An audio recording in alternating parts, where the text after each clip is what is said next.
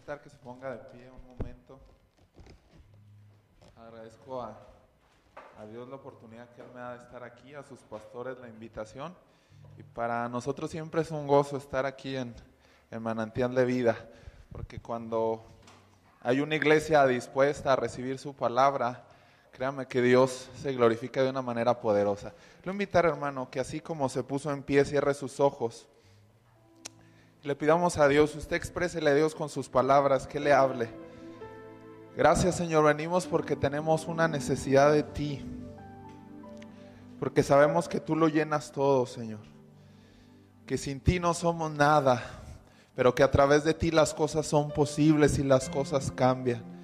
Glorifícate, Señor, en esta mañana. Exalta tu nombre, Señor. A eso hemos venido nosotros, a exaltarlo Señor, creemos que tú estás aquí, te hemos adorado, te hemos glorificado, pero hoy pedimos que tu palabra venga a nuestra vida, a nuestro corazón y produzca un efecto, un cambio poderoso. Sabemos que en ti las cosas cambian, por tu mano las cosas son transformadas. No queremos ir a casa como llegamos, sino queremos ser transformados por el poder de tu palabra. Padre, toma el control de mi boca, de mis labios para hablar lo que tú deseas que hable a tu pueblo. Que sea tu palabra la que nos confronte, la que nos exhorte, pero también la que nos restaure de una manera poderosa. Te lo pedimos en el nombre de Jesús. Amén. Lo invitar, hermano, que me acompañe a su Biblia, al libro de Daniel, capítulo 6, versículo 10. Libro de Daniel, capítulo 6, versículo 10. Quiero hablarle una palabra que él ha estado meditando en estas semanas. Y Dios habló a través de ella y quiero compartirse de la misma manera que Dios me habló. Repito nuevamente, libro de Daniel capítulo 6, versículo 10. ¿Está conmigo? Le voy a dar lectura y le voy a invitar a que usted me siga con su vista. Dice la palabra de Dios, cuando Daniel supo que el edicto había sido firmado, entró en su casa y abiertas las ventanas de su cámara que daban hacia Jerusalén, se arrodillaba tres veces al día y oraba y daba gracias delante de su Dios, como lo solía hacer antes. Hasta ahí, hermano, le invito a que ocupe su lugar. Quiero hablarle de un tema, considero muy importante. Quiero hablarle de la devoción a Dios. La realidad, hermano, de lo que vivimos actualmente es un sinfín de avances en todas las áreas tecnológicas, sociales. Pero la realidad también que se vive es que vivimos inmersos en un sinfín de distracciones que nos vienen a quitar mucho tiempo hablando de nuestra comunión y nuestra relación con Dios. Si usted es comúnmente que vea personas que dicen expresiones como estas, no tengo tiempo después, tengo que ir al trabajo, tengo una reunión familiar, tengo que hacer esta otra cosa, estoy emprendiendo un negocio y tengo que consolidarlo. Y la realidad es que la gente vive inmerso en un sinfín de cosas. Y no estoy hablando que sea mal o esté mal dedicarle tiempo al trabajo, porque la realidad es que Dios nos habla que trabajemos por la comida. Pero la realidad es que muchas veces el trabajo nos quita cosas, situaciones o momentos de los cuales podemos apartar con Dios. Aunado a esto, que muchas ocasiones no solamente es el trabajo, el tiempo, la socialización, sino que en muchas ocasiones podemos llegar a nuestra casa después de una jornada laboral y decimos estoy muy cansado, mejor después, mejor mañana. Y dice la palabra de Dios que el Espíritu Santo nos anhela celosamente. Por eso lo que se vive es de suma preocupación, porque un sinfín de cosas como las que le he mencionado nos están quitando nuestro tiempo y nuestra devoción a Dios. Pero ¿qué es la devoción a Dios? La devoción a Dios incluye no solamente el carácter cristiano, es mucho más que eso. El aspecto de la devoción no es solamente una actividad, de que yo cumplo con ciertas cosas de la iglesia o con cierto liderazgo, con ciertas actividades. No es eso la devoción. La devoción es una actitud hacia Dios que se compone de tres elementos muy esenciales, que es el temor de Dios, el amor de Dios y algo muy importante, el deseo de Dios.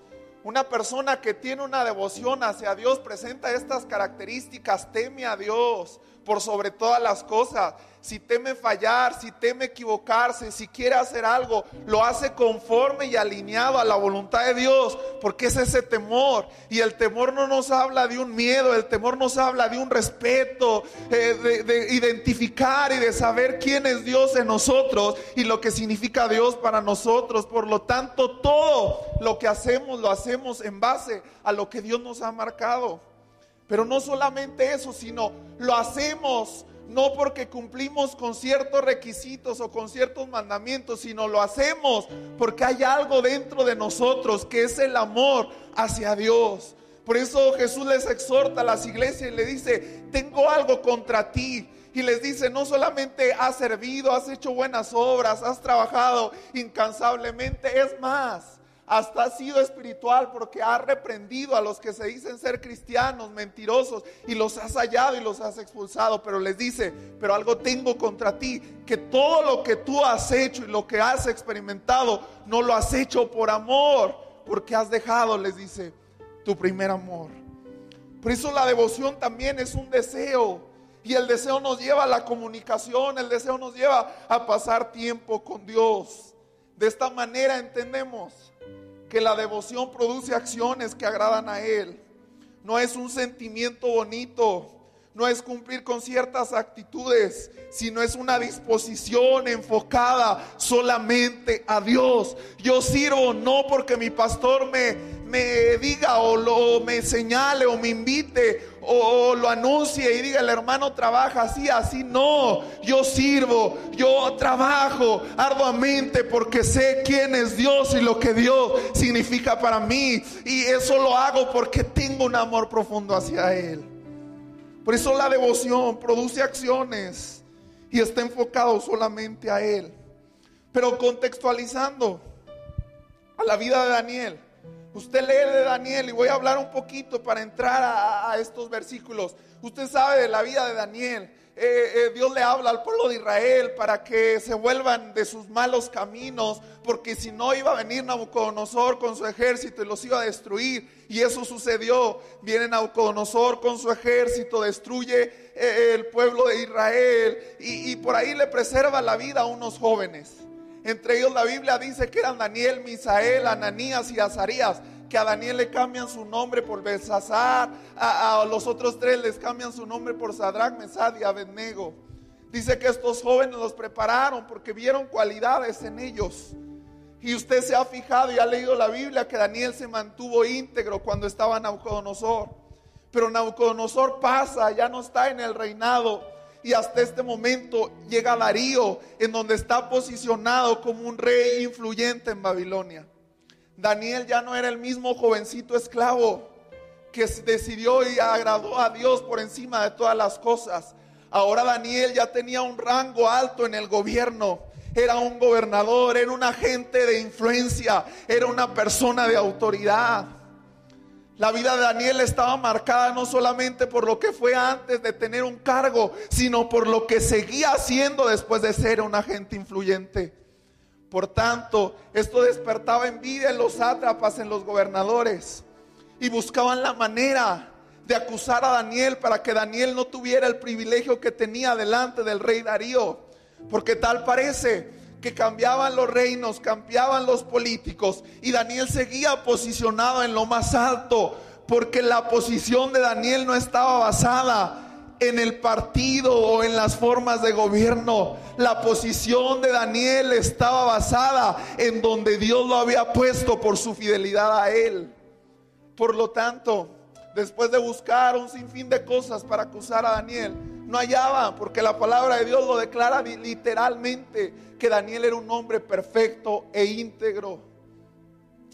Entonces, al no encontrar manera de acusar a Daniel, dice que llegaron con Darío y le dijeron, rey, ¿por qué no firmas un edicto en donde al cabo de 30 días no se pueda adorar a otro Dios que no sea nuestro Dios. Para Darío fue una simple forma, una simple ley que no pasaría a mayores, a lo cual accede, pero los sátrapas no se quedan contentos, le dicen, sí, ya accediste con tu palabra, pero séllala con tu anillo, para que sea un mandato irrevocable que no se pueda cambiar.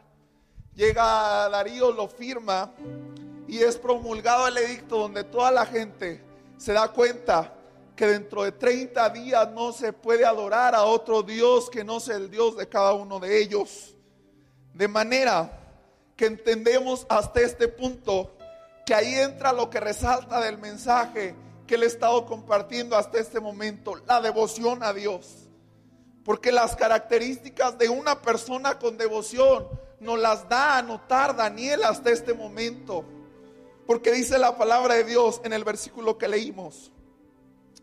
Cuando Daniel supo que el edicto había sido firmado, entró en su casa, entró en su recámara, entró en su cuarto a realizar una actividad que comúnmente realizaba. Y aquí yo resalto un principio, una característica de la devoción que una persona que tiene devoción a Dios sabe priorizar su vida. Cuando Daniel supo que si adoraba a su Dios, el foso de los leones le esperaba, a él no le importó. Por encima de su vida, por encima de la muerte que le esperaba al ser echado a las fosos de los leones, estaba su comunión y su relación con Dios. Las características del edicto mostraban que no eran cinco días, que no eran quince, que no eran veinte, que era un mes el que no se podía adorar a otro Dios. De manera entendemos que Daniel pudo haber dicho, no pasa nada, son, es un mes, son 15 días, son 20 días, es mucho, 30, a él no le importó. Él dijo, aún fuera un día, donde no se puede adorar a otro Dios que no sea el Dios de Israel. A mí me pueden echar al foso de los leones. A mí me pueden llevar hasta lo más profundo, hasta lo más oscuro, hasta lo más incierto. Pero algo he entendido a través de mi vida, que el que merece toda la gloria y toda la honra por encima de todas las cosas es el rey de reyes y señor de señores. No es, hermano, nuestro trabajo no es nuestra forma, nuestra vida, nuestros intereses.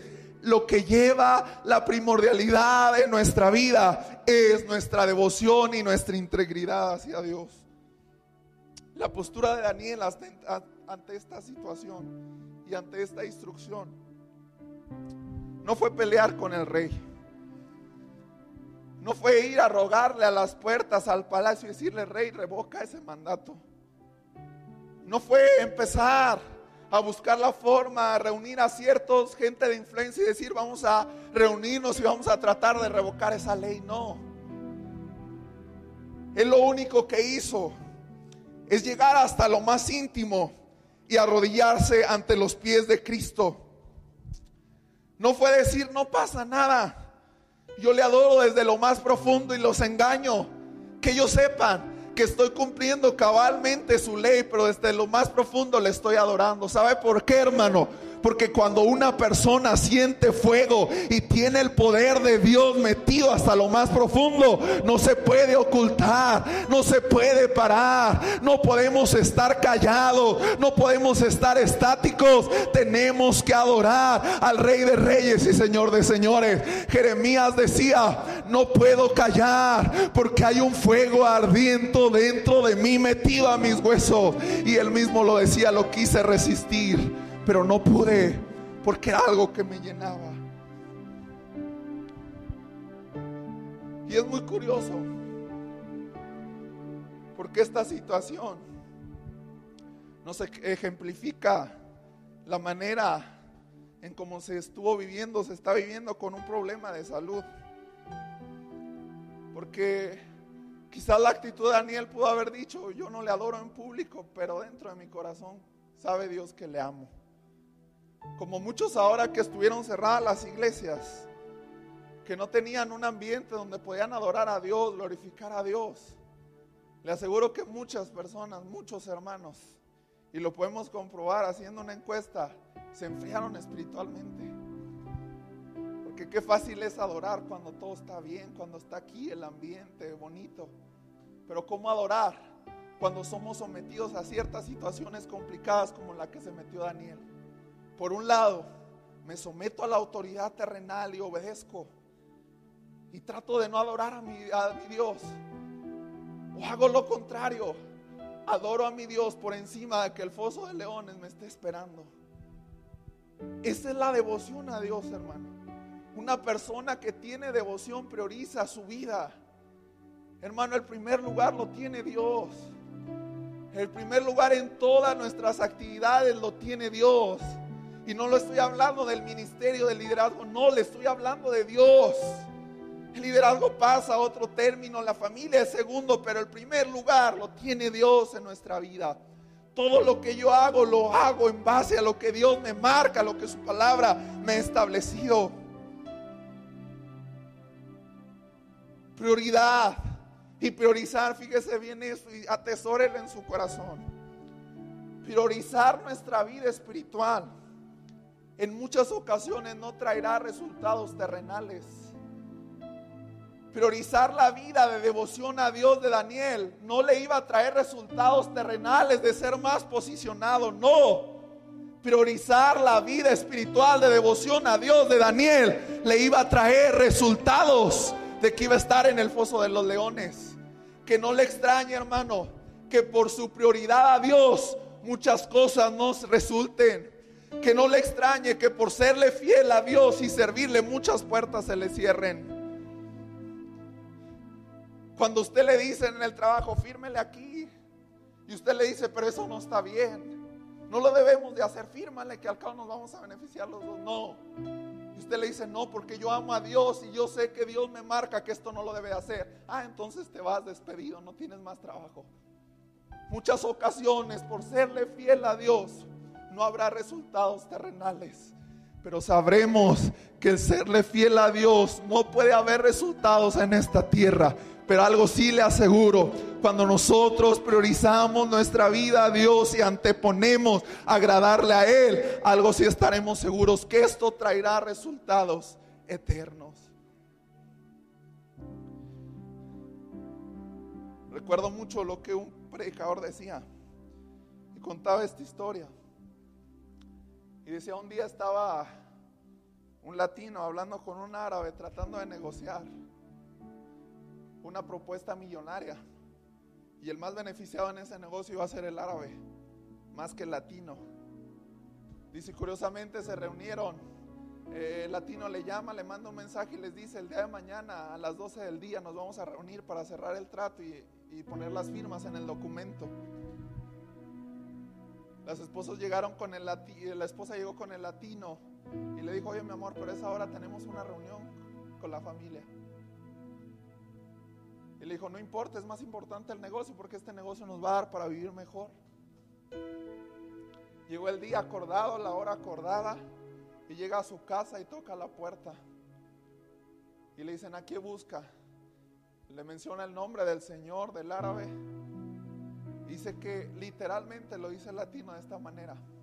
Dice, me cerraron la puerta en la cara y me dijeron, ¿qué no sabes?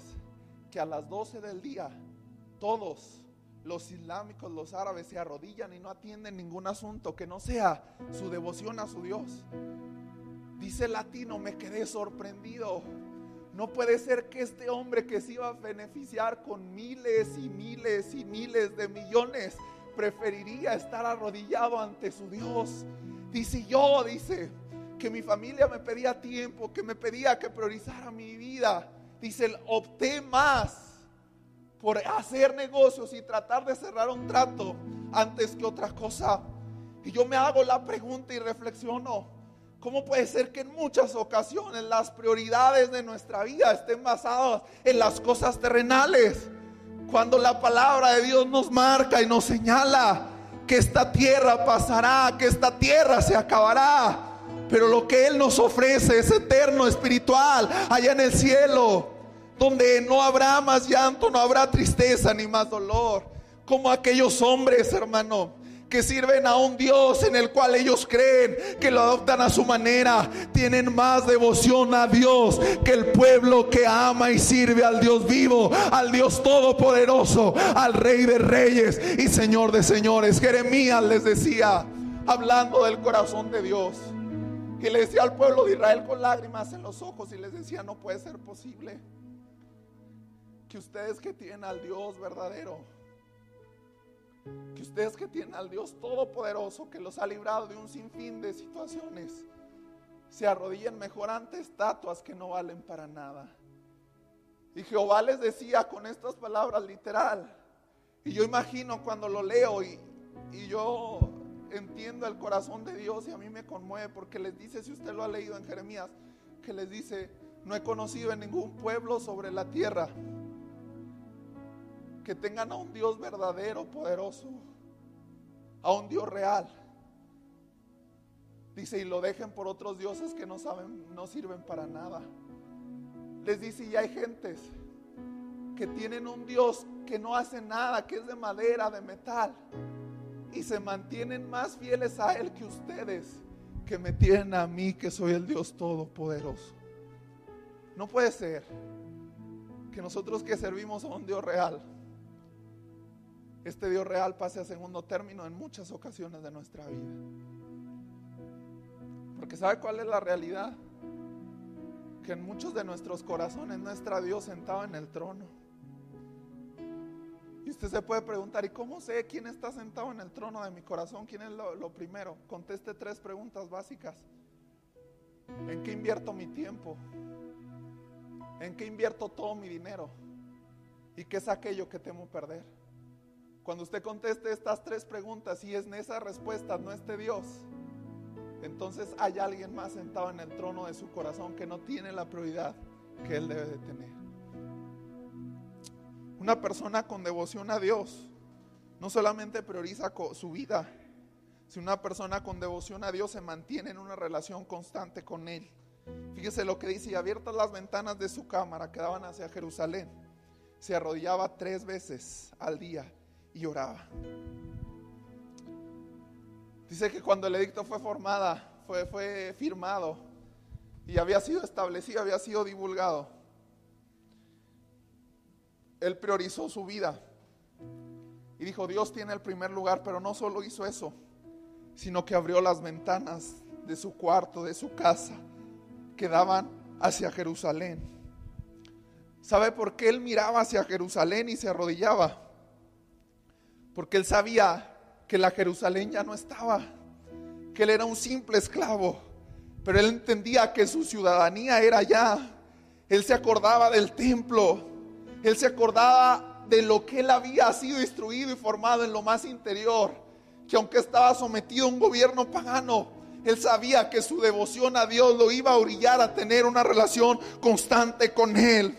De manera, yo me imagino que cuando todo el pueblo chismeaba y divulgaba la noticia, él se arrodillaba delante de Dios y miraba a Jerusalén y recordaba aquel momento y recordaba cuando Jehová les hablaba y recordaba cuando Jehová los tocaba, cuando la voz de Dios se escuchaba, cuando los profetas predicaban la palabra y él recordaba el templo, él recordaba su momento y él sabía que no importaba que el edicto había sido firmado, era importante tener una relación con Dios porque Darío no lo iba a librar del foso de los leones. Darío no lo iba a sacar avante. El único que lo iba a sacar adelante era el rey de reyes y señor de señores. Por eso tenía que humillarse. Por eso tenía que adorar. Ahora no tenemos una Jerusalén física pero tenemos nuestra mirada puesta en el autor y consumador de la fe, en Jesucristo el Todopoderoso. Lo más terrible de la vida cristiana es cuando nuestra relación con Dios está determinada por nuestro entorno, por nuestras situaciones. Qué fácil es darle gracias a Dios cuando todo marcha bien. Qué fácil es decirle Dios qué bueno eres cuando Él contesta la petición de su corazón. Qué fácil es decirle Dios te amo cuando Él me acaba de sanar. Pero qué difícil es decirle tú eres bueno Cuando nuestro corazón está hecho un pedazo y si sabemos que nada se va a solucionar. Qué fácil era para Daniel adorar a Dios y humillarse delante de Dios cuando no había sido todavía establecido el edicto.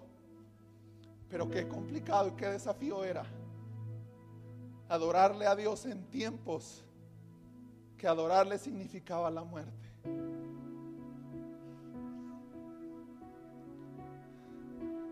Es ahí donde se demuestra la devoción a Dios. Cuando usted le canta en medio de las tormentas. Cuando usted le ha rogado tanto a Dios que sane a su hijo, a su hija, a su mamá, a su papá, a su tío, a su primo. Y está al lado del ataúd del féretro. Porque acaba de fallecer. Qué difícil. Pero la devoción a Dios no está determinada por el entorno. La devoción a Dios está determinada por lo que Él es, por lo que Él se merece, por lo que Él significa para nuestra vida. Es hablarlo de esta manera. Imagínese a Daniel ahí arrodillado y dice su palabra que dando gracias a Dios y diciéndole Dios, tú eres bueno, tú eres todopoderoso. Y imagínese físicamente, humanamente, viniendo pensamientos a su mente diciéndole, te vas a morir, te van a devorar los leones. Pero él por otra parte diciendo, Señor, aunque los leones rujan, aunque el foso me espere, tú mereces la gloria, tú mereces la alabanza. Es ahí, hermano, donde usted tiene que sacar la devoción aunque Él no me sane, Él merece toda la gloria. Job decía, aunque Él me matare, en Él esperaré. Y con convicción decía, Jehová quitó, Jehová dio, sea el nombre de Jehová bendito. Aprenda, hermano, adorarle a Dios en medio de las situaciones complicadas. Su devoción que esté determinada por lo que Dios es que su devoción esté determinada por lo que Él merece, por lo que Él significa para nuestra vida. Es ahí donde tenemos que expresar lo más difícil y complicado. Yo te adoro, aunque todo no marche bien. Yo te adoro porque yo no tenía vida eterna, pero gracias a que te conocí tengo vida eterna y yo sé que una ciudadanía celestial me espera. Este mundo se va a acabar. Los antropólogos tratan de mirar buenas cosas y decir que este mundo va a estar mejor. Pero la palabra de Dios nos declara que este mundo cada vez va a estar más acabado y va a estar más difícil. Y es ahí donde solamente una persona con devoción va a poder salir avante de esta situación. Recuerdo mucho lo que un pastor estaba predicando un día que estaba en Estados Unidos y me antecedió y estaba predicando antes de él y después iba a predicar yo. Y el pastor era mexicano también, pero el pastor era de los altos de Chiapas. Yo vivía en Chiapas, en la, capital, pero era de allá de los altos de Chiapas. Si usted ha leído la historia bíblica más contemporánea, contemporánea, nos cuenta que en los altos de Chiapas fue donde el cristianismo empezó a ser muy atacado por los soldados. Incluso todavía es comúnmente ver en unos lugares muy apartados que todavía se persigue a los cristianos. Y el pastor hablaba, predicaba y después de todo su sermón empezó a narrar una historia que me llamó mucho la atención.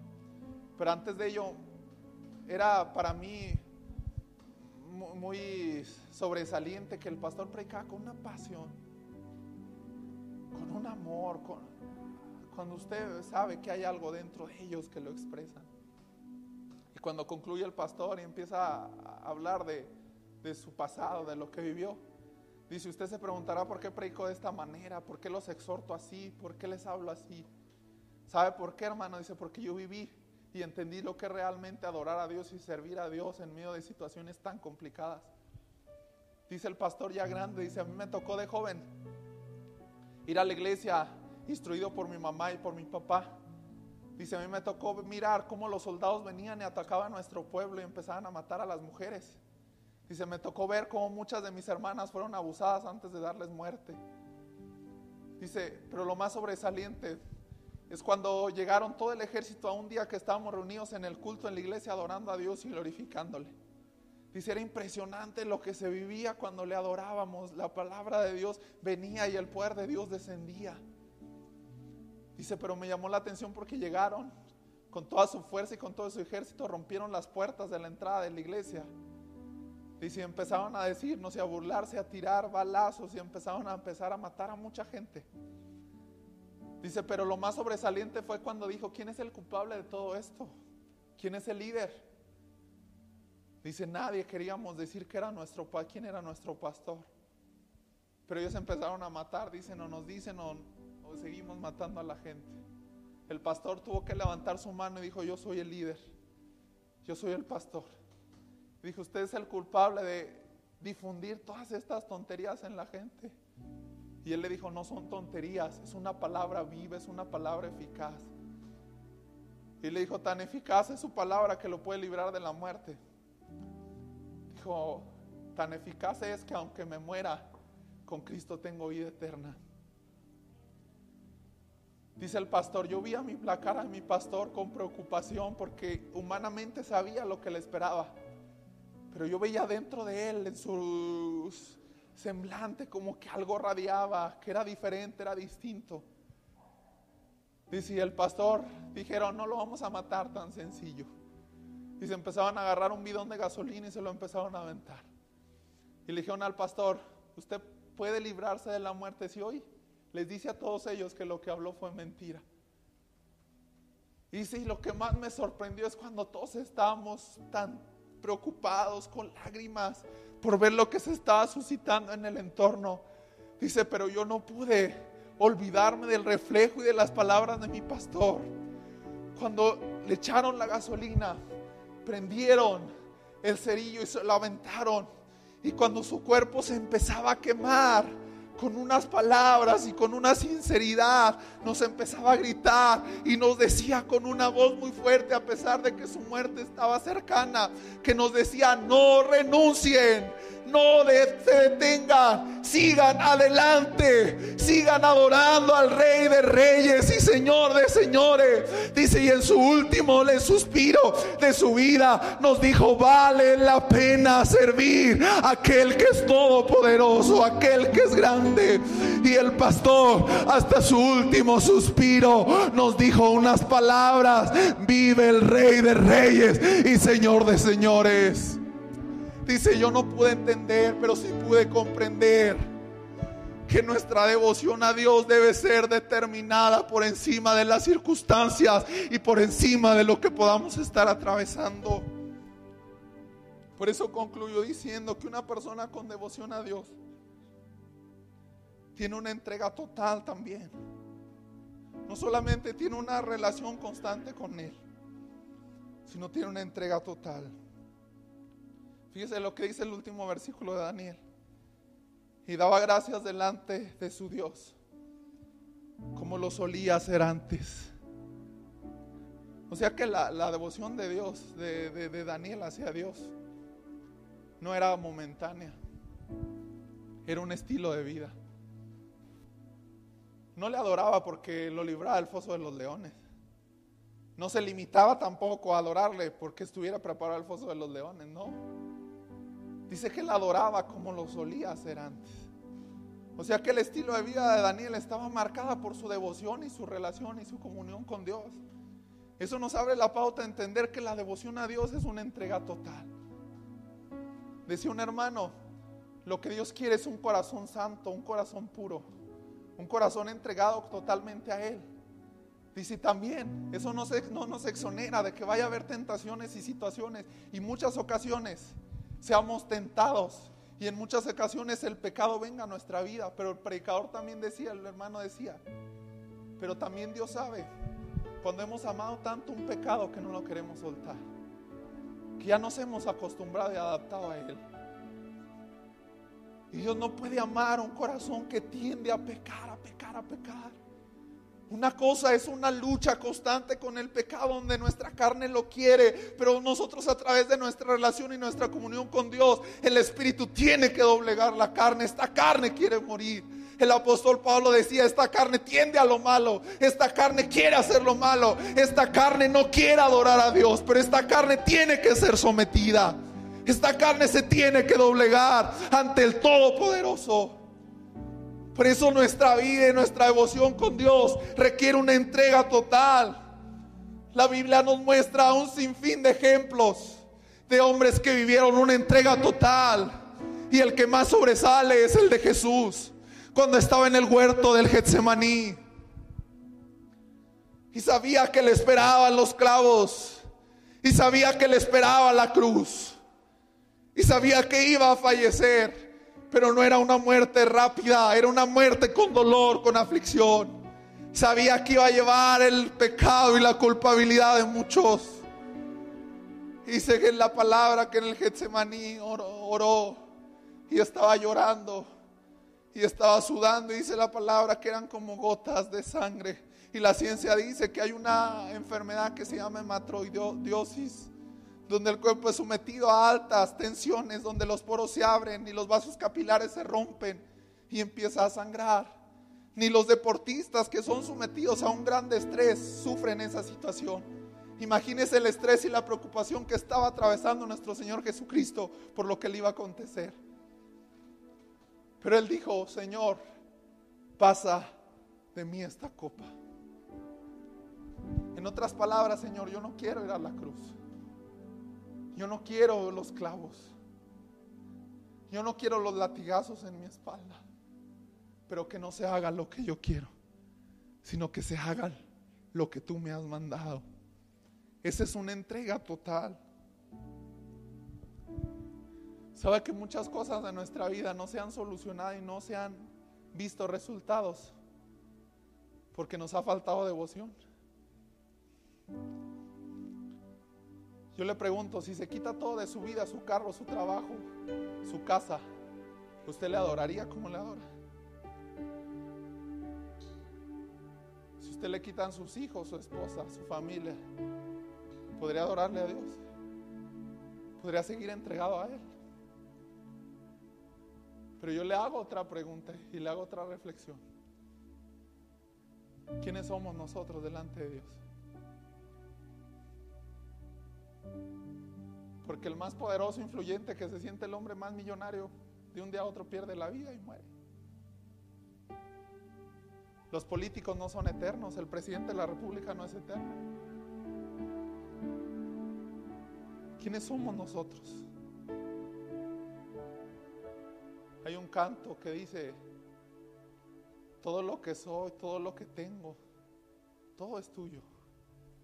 Si tenemos un valor ha sido por la cruz de Dios, por su sangre, por su sacrificio. De manera que si no somos nada, ¿qué debemos de hacer? Entregarnos completamente al Señor, sin reservas. ¿Dónde está, hermano, nuestra entrega? En medio de un mundo que pide una solución. ¿Dónde está nuestra entrega? En medio de un foso en donde los leones están rugiendo. ¿Dónde está nuestra entrega? En medio de una sociedad que cada vez está acabada. Por eso debemos de entregarnos completamente a Él. Servirle, trabajarle, cumplir con su propósito servirle a Dios como Él quiere. Hermano, porque no servimos a un Dios cualquiera, servimos al Dios Todopoderoso. Si usted llega con un árabe a las 12 del día, puede andar en el centro comercial el árabe, pero a las 12 del día va a dejar sus actividades, va a atender su, su trapo, su cobija y se va a arrodillar delante de su Dios y podrá estar en el banco y podrá estar donde quiera, pero él se va a arrodillar porque tiene devoción a su Dios, porque tiene una entrega total a él. Me llamaba mucho la atención cuando leía que decía, dice Mahama Gandhi, decía, los cristianos tienen un Cristo muy grande, pero tienen cristianos muy pequeños. Y él aquel hombre decía, ojalá yo tuviera el Cristo de los cristianos un sinfín de predicadores, hombres contemporáneos del siglo XX decían, yo puedo haber estado muerto, puede haber estado acabado, pero yo sé a quién sirvo y por quién me he entregado. A un hombre de la Biblia contemporáneo de aquellos tiempos de la iglesia. Dice, le dijeron, ni retráctate de todo lo que has hablado y de lo que has predicado y te libras de venir a estar muerto. Y aquel hombre dijo, ¿cómo voy a negar a aquel que he servido por tantos años y no he recibido ningún desprecio de él? ¿Cómo voy a negar a aquel que lo ha dado todo por mí? Hay una preocupación y concluyo diciendo,